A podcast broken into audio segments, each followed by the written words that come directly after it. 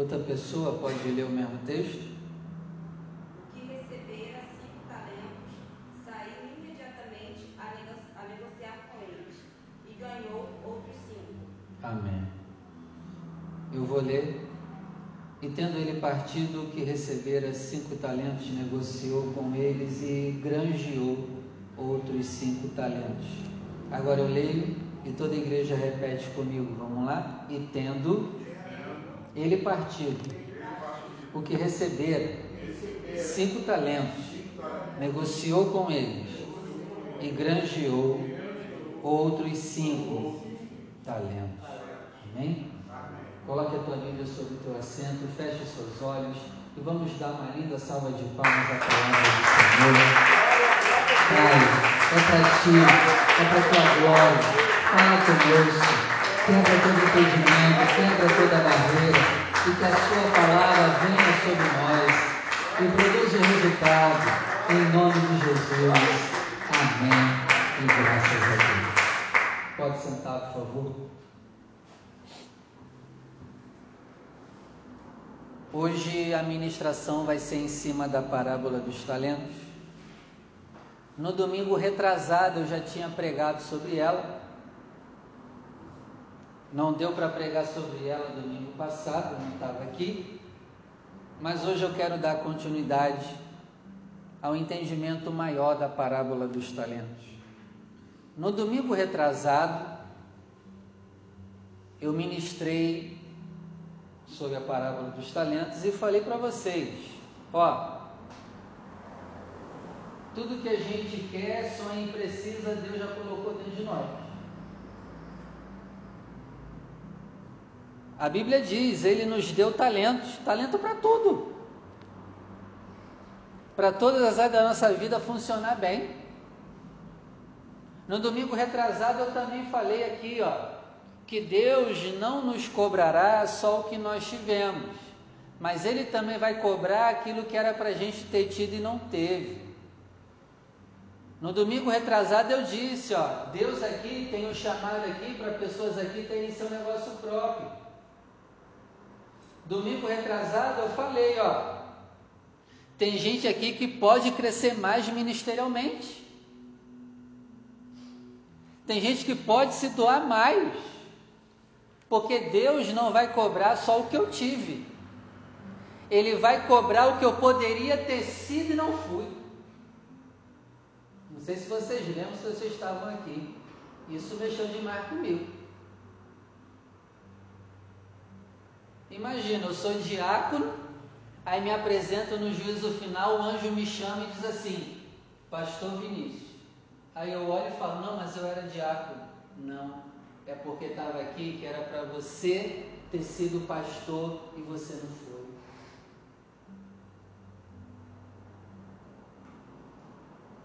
Está dando para entender? Leve isso para todas as áreas da sua vida. Talvez o salário que Deus não nos deu não é esse que a gente está ganhando hoje. Poderia ser mais.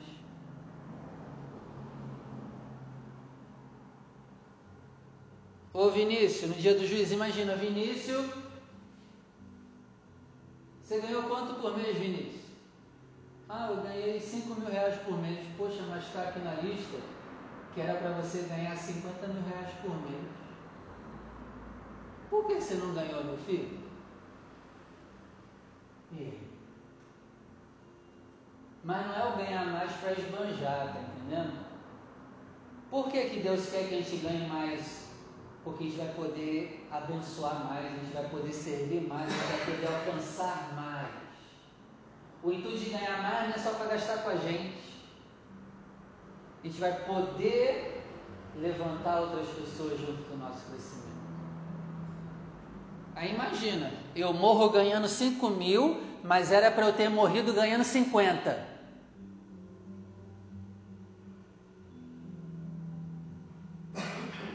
Poderia ter aberto orfanatos. Poderia ter tirado pessoas da pobreza e não tirei. Então, quando eu falo de ganhar mais, não é só pensando na gente. Ah, não, eu vou agora, eu vou ter, eu vou. Não, não é isso. mas é o que esse salário a mais vai afetar na vida dos outros. Porque guarde isso, tudo que Deus nos dá é pensando sempre em outros. O dom da sabedoria que Deus me deu não foi pensando em mim, foi pensando em vocês. O dom para ensinar a palavra não foi pensando em mim, foi pensando em vocês. Então é assim também com tudo, com o dinheiro. Sim, nós podemos usufruir, mas nós vamos usufruir fazendo outras pessoas usufruírem também do que Deus nos deu. Então é por isso que a parábola dos talentos nos cobra isso. Cara, você pode mais. Vai mais. Seja mais. Amém? Amém? Isso eu falei no domingo retrasado. Hoje, eu quero falar com você e antes de entrar na parábola dos talentos, eu quero te lembrar que no capítulo 25 tem três histórias dentro do mesmo capítulo. A parábola dos talentos ela está no meio de duas histórias. Isso é interessante. A primeira história do capítulo 25 é uma parábola, a parábola das dez virgens. Então, a parábola das dez virgens e a parábola dos talentos, elas estão conectadas. E o final do 25, a partir do verso 30 e pouco, vai falar que Jesus vai separar os bodes das ovelhas. E olha que interessante, está tudo no capítulo 25. Então vamos lá, vamos conectar a parábola dos talentos a essas duas histórias. Então, antes de eu querer crescer, usar meus talentos e meus dons, o que, que eu preciso ter? Azeite. Porque a parábola das dez virgens é o que? Não falte azeite na tua botija. Não falte amor em você pelo noivo. Ame o noivo, espere o noivo, deseje o noivo, que tenha azeite em sua botija. Aí quando eu tenho esse amor pelo noivo, eu começo a trabalhar. Parábola dos talentos. Porque não adianta eu te cobrar a usar os seus dons e talentos se eu e você não amamos o noivo. Sabe por quê? Porque vai entrar aqui e vai sair aqui. Lembra daquele servo que enterrou o talento? Por que, que ele enterrou Maria? Ele não amava o pai tanto assim. Mas você vê os outros dois, assim que receberam a ordem, por amor. Eles queimavam de amor. Eles tinham azeite. Esse cara que enterrou, ele não tinha azeite com ele. Está tudo conectado. Então, se a gente não queima de amor por Deus, a gente não vai fazer nada. a gente não vai trabalhar. A gente não vai querer crescer. A gente não vai. E se quiser, vai ser só pensando na gente mesmo. Que também é um perigo. Tem gente que quer crescer, mas só pensa em si próprio. Então aqui eu amo o noivo e eu quero crescer para a glória dele. Parábola dos talentos. Eu quero crescer em todas as áreas por amor a Ele, para mostrar a Ele. E aí vem a última história do capítulo 25. Aí no final, Jesus separa bodes e ovelhas. E ele diz para as que estavam à esquerda: Tive fome, não me deu de comer, tive sede, não me deu de beber. Eu estava sem roupa, não me vestiram eu era estrangeiro e não me hospedaram. E aí ele termina dizendo: Estava doente e na prisão e não foram me visitar. Vão para o castigo eterno.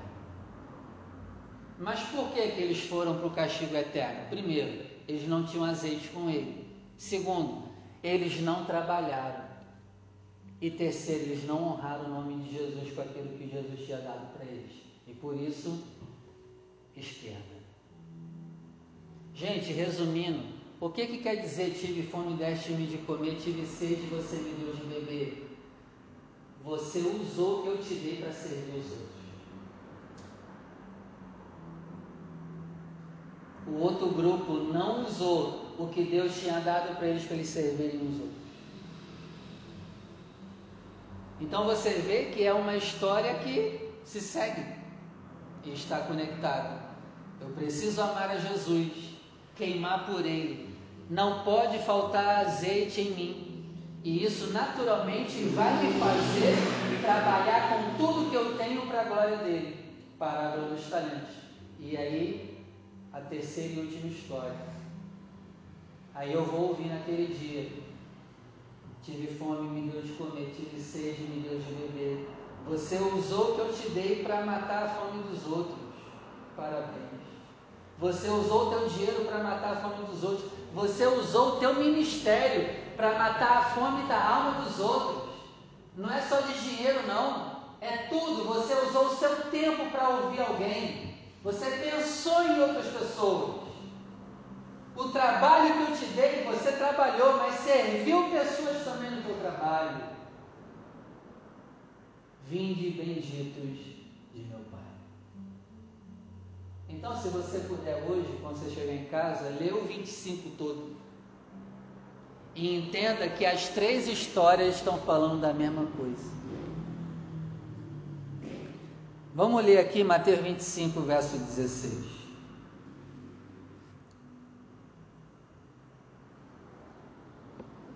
Mateus 25, 16, e tendo ele partido, o que recebeu cinco talentos negociou com eles e granjeou outros cinco talentos. Então aqui nos mostra que ele obedeceu imediatamente. Ele não demorou, ele não enrolou. E aí eu lembro daquela passagem que Jesus diz assim, ó: "Os que me amam me obedecem". Quem ama Jesus não demora para obedecer Jesus. Quem ama Jesus obedece na hora. Cara, lembra o que ele falou para os pescadores? Largue aí e me segue. E foi na hora. Não teve conversa, o que, que eu vou ganhar, quanto que eu vou ganhar. Vem e me segue. Não, mas qual a garantia? Não, vem e me segue. Cara, imagina. Imagina uma pessoa chegar para ti e dizer: Vem e me segue. E você largar o teu emprego e seguir o cara. Os que me amam me obedecem. Nós temos um problema: a gente demora para obedecer. A gente demora para fazer. Estou falando relacionado às coisas de Deus. A gente demora, mas Jesus é bem claro: os que me amam, me obedecem. Prova de amor para Jesus é a resposta que eu dou que ele falou para mim. Pum! Vinícius, vai. Ah, ah. Não amo. Deixa eu sepultar meu pai. Lembra o que Jesus respondeu? Deixa eu sepultar meu pai. O que Jesus respondeu? Deixa os mortos sepultarem os seus mortos. Tu, porém, vem e me segue. Porque foi dada a ordem: obedecer. Os que me amam me obedecem. Então, esse servo aqui, ele entendeu isso. Ele amava o Senhor e ele, na hora, obedeceu. Já o contrário, verso 24. Vamos lá. Mateus 25, verso 24. Mas chegando também o que recebera um talento, disse: Senhor, eu conhecia-te que és um homem duro, que ceifa onde não semeastes e ajuntas onde não espalhaste. 25. Que com medo escondi na terra o teu talento, aqui tens o que é teu. Então ele é totalmente o oposto daquele outro servo. ele demorou. E na verdade, ele de tanto demorar, ele acabou não fazendo o que Deus mandou ele fazer. E ele mesmo diz o motivo: medo. O medo é uma bênção na medida certa. Até porque o sentimento de medo foi Deus que botou na gente para a gente se prevenir. Mas ele, além da medida, é a nossa perdição. O medo na medida errada é a nossa perdição. E ele está dizendo aqui, ó, com medo eu escondi. Então, o medo, além da medida certa, o que, que ele faz comigo? Ele faz eu me autopreservar por demais. E aqui nós temos um problema. E nós temos provavelmente esse defeito, a gente se preserva demais. Quem se preserva demais não vai fluir nos talentos. Guarde isso. Por favor, guarde isso. Quem se preserva demais não vai ter crescimento. Não vai ter.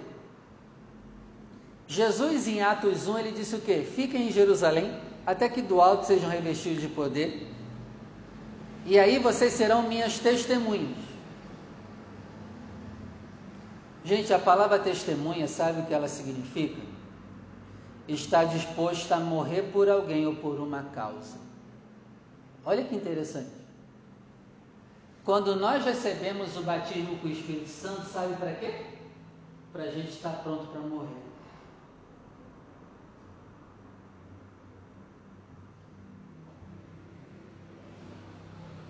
o verdadeiro batismo com o Espírito Santo gera em nós o quê? Estou pronto para morrer. É claro que eu não quero morrer, mas se for necessário, solta chuva em cima de mim, sem problema. Então, um, é Jesus nos chama para morrer. Mas o medo não deixa a gente cumprir esse chamado de morte. Ele enterrou porque ele tinha cuidado demais com a vida dele. Jesus disse o quê? Aquele que ama demais a sua própria vida, perdeu ela. Aquele que cuida demais, aquele que se ama demais, além da medida correta, está se perdendo. O medo em excesso gera autopreservação. O amor em excesso por si próprio gera autopreservação, que é o perigo o que é um perigo para o fluir dos talentos. Está dando para entender? Então, o que, que eu preciso fazer? Me amar um pouco menos. Me preservar um pouco menos. Começar a me entregar mais, a botar mais a minha cara a tapa. Aí, vai começar a crescer. Porque se ficar nessa de se guardar, de se preservar, não vai. Interessante, né, que quando Jesus volta para cobrar o trabalho, aquele servo, ele diz o que? O servo que enterrou. Ó, te entrego o que o Senhor me deu. Não, não conseguia mais, Senhor, mas também não perdi nada. Ele deve ter falado feliz, eu não perdi nada. Está aqui, ó, inteirinho que o Senhor me deu. Jesus se agradou disso, Rogério?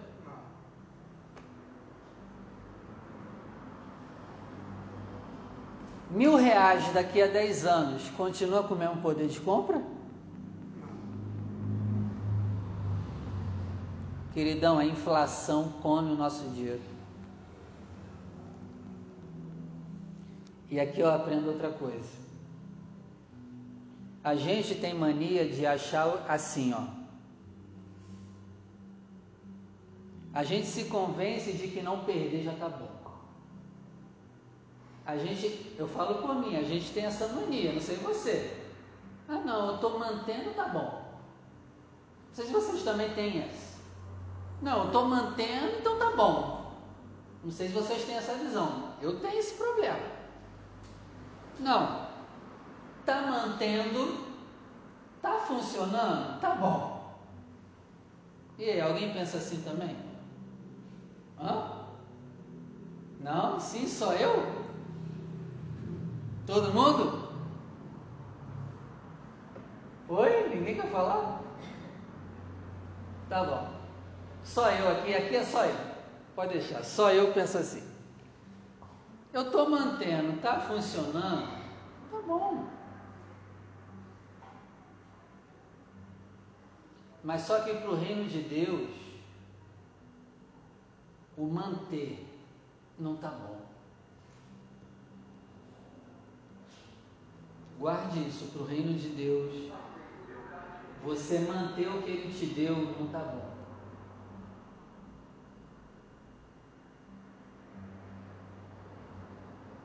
Eu posso ter descoberto o meu dom, estar usando e me manter até o final da vida usando. Mas se eu só manter, não está bom.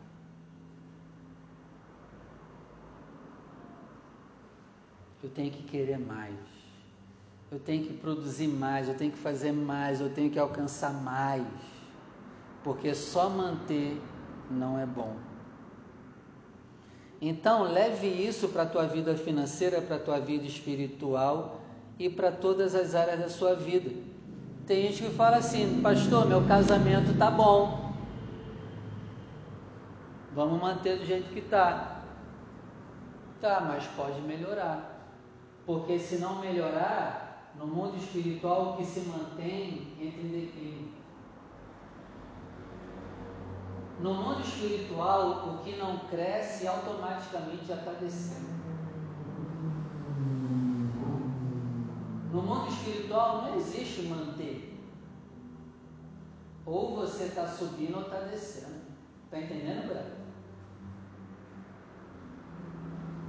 No mundo espiritual, não existe você entregar para Jesus daqui a um ano o copo nessa mesma medida. Porque para Deus entregar na mesma medida um ano depois é perda. Se não cresce, já está perdendo. Cara, guarde isso. Se você guardar isso aqui hoje, já valeu a tua vinda aqui. Manter já está perdendo. Não, pastor, meu negócio está se mantendo. Cara, se esforça para crescer. Não, meu casamento está mantendo. Se esforça para crescer. Não, eu estou mantendo a minha vida espiritual. Não está. No mundo espiritual, o que se mantém é perda. Se daqui a um ano tu manter a mesma comunhão que você tem com Deus hoje, você já está perdendo. Se você não chegar no ano que vem com mais azeite, você está perdendo. Se ano que vem você não obedecer mais, você está perdendo. Se ano que vem eu não me entregar mais, eu estou perdendo. Gente, guarde isso. Se não fizer mais, ah, não, pastor, eu estou mantendo, já está perdendo. E a gente tem mania de manter as coisas. Manter é perda. Lembre-se, mil reais daqui a dez anos, ele não está valendo mais. Guarde isso. Então, a gente tem que mudar esse pensamento. Ah, eu não perdi, então tá bom. Não. Eu mantive, tá bom. Não, não tá. A parábola dos talentos nos ensina que isso não é bom pensar assim. Porque a gente vai se acomodar com o estado que a gente está. Amém? Amém? Outro problema, ele também tinha preguiça. Se a gente quiser crescer nos talentos, a gente vai ter que abrir mão do nosso conforto. Não tem jeito. E eu quero terminar te lembrando que Deus, Ele só chama gente ocupada. Pega toda a Bíblia. Você pode reparar, Deus só chama gente que estava ocupada. Eliseu estava fazendo o que quando foi chamado? Você lembra? Você lembra da história? O que, que ele estava fazendo? Arando. E aí Elias vem e joga a capa em cima dele. Ele estava trabalhando. Jesus, quando chega a alguns dos apóstolos, eles estão fazendo o quê? Pescando. Eles estão trabalhando. Eles estão fazendo alguma coisa.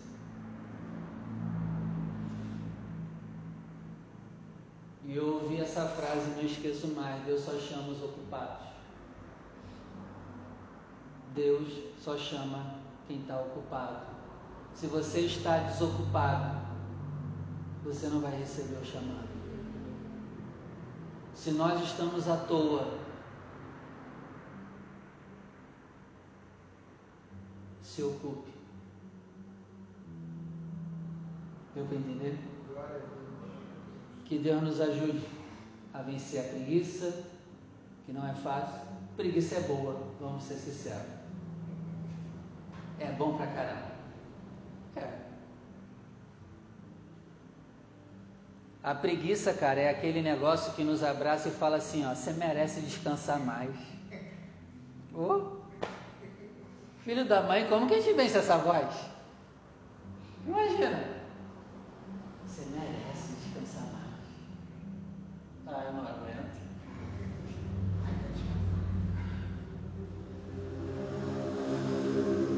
Que Deus nos ajude a vencer essa voz da preguiça e nos ajude a vencer o nosso medo. Porque nós temos um potencial. E que a gente chegue naquele grande dia correspondendo ao potencial que Deus colocou em nós. Amém? Amém. Vamos orar? Se coloque de pé.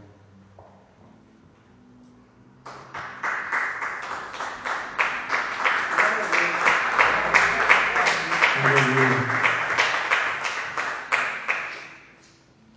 Feche seus olhos, por favor. Pai, eu quero agradecer por essa palavra, por essa instrução, por essa ministração. Nos ajuda a queimar de amor pelo Senhor.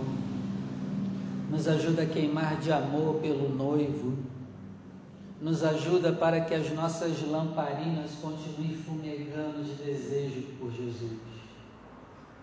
Senhor, que não falte azeite em nossas botijas e lamparinas. Meu Pai, em nome de Jesus, nos ajuda a queimar de amor pelo Senhor. E que esse amor pelo Senhor nos faça obedecer prontamente aquilo que o Senhor já tem nos mandado fazer. Nos ajuda a usar os nossos talentos, talentos esses que o Senhor nos deu para todas as áreas da nossa vida. Nos ajuda a multiplicar, a crescer, a prosperar. Nos livra, Senhor, de manter o que temos. Não, nós podemos ir além. Nos livra, meu Pai, de manter nos ajuda a arriscar a ganhar mais. E quando eu falo ganhar mais, não é só no dinheiro. Nos ajuda a nos arriscarmos mais ministerialmente, no nosso casamento, na vida dos nossos filhos, no nosso trabalho. Não nos deixe, meu Pai, nos contentar com o que está bom, porque talvez o Senhor tenha algo muito melhor e a gente já está contentando com o que está bom. Nos livra disso, meu Deus. Nos livra de todo medo. Nos livra de todo amor em excesso por nós mesmos. Nos livra da autopreservação em excesso. Sim, meu Pai, nós temos que cuidar de nós mas não nos deixe cuidar de nós além da medida correta. Porque se os apóstolos cuidassem deles além da medida correta, eles nunca teriam morrido pelo Senhor. Estevão nunca teria sido apedrejado se Estevão se amasse além do necessário. Meu Pai, nos lembre sempre: o Senhor nos chamou para ser testemunhas. E testemunha é aquela que está pronta, pronto a, se for necessário, a morrer por uma causa e a morrer por um nome. Senhor, nos ajuda a estar prontos a morrer pelo Senhor. Não que a gente queira morrer, mas nos prepara para, se for necessário, morrermos pelo Teu nome. Meu Pai, talvez a gente possa até estar preparado para morrer, mas talvez a gente nunca precise morrer literalmente pelo Teu nome. Mas, meu Pai, de uma coisa eu tenho certeza: aqueles que estão prontos a morrer para Ti, são aqueles que estão prontos a se entregar mais para Ti são aqueles que farão mais pelo teu nome, pela tua obra e pela tua causa. Nos ajuda, meu Pai, a ter esse coração que não vive para nós mesmos.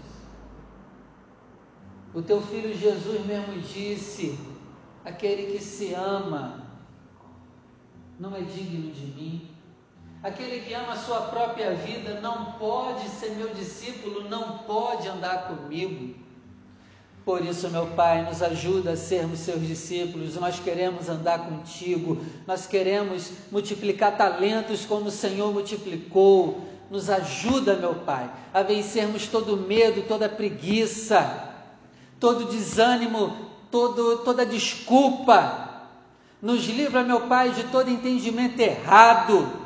Nos livra de demônios que falam nos nossos ouvidos que não somos capazes arranca todas as vozes malignas que fala conosco que é impossível crescer. Nos livra, Senhor, e nos ajuda a partir de hoje a começar a multiplicar. A multiplicar o azeite. Senhor, nos ajuda a multiplicar o azeite da nossa botija. Que a nossa comunhão contigo não continue sendo rasa, que a gente não venha manter a nossa comunhão que nós tínhamos no ano passado, ela não serve de mais nada. Nos ajuda a orar mais esse ano, Senhor. Nos ajuda a ler mais a Bíblia esse ano, a jejuar mais esse ano, a vir mais na tua casa esse ano. Nos ajuda a fazer mais do que nós fizemos ano passado. Porque manter não serve de nada não, Senhor, nós não queremos manter a comunhão que tínhamos contigo do ano passado. Ela já não serve. Nos ajuda a ir além. Nos ajuda a te amar além, em nome do Senhor Jesus. E que assim seja feito. Amém. E graças a Deus. Vamos aplaudir o nome do Senhor.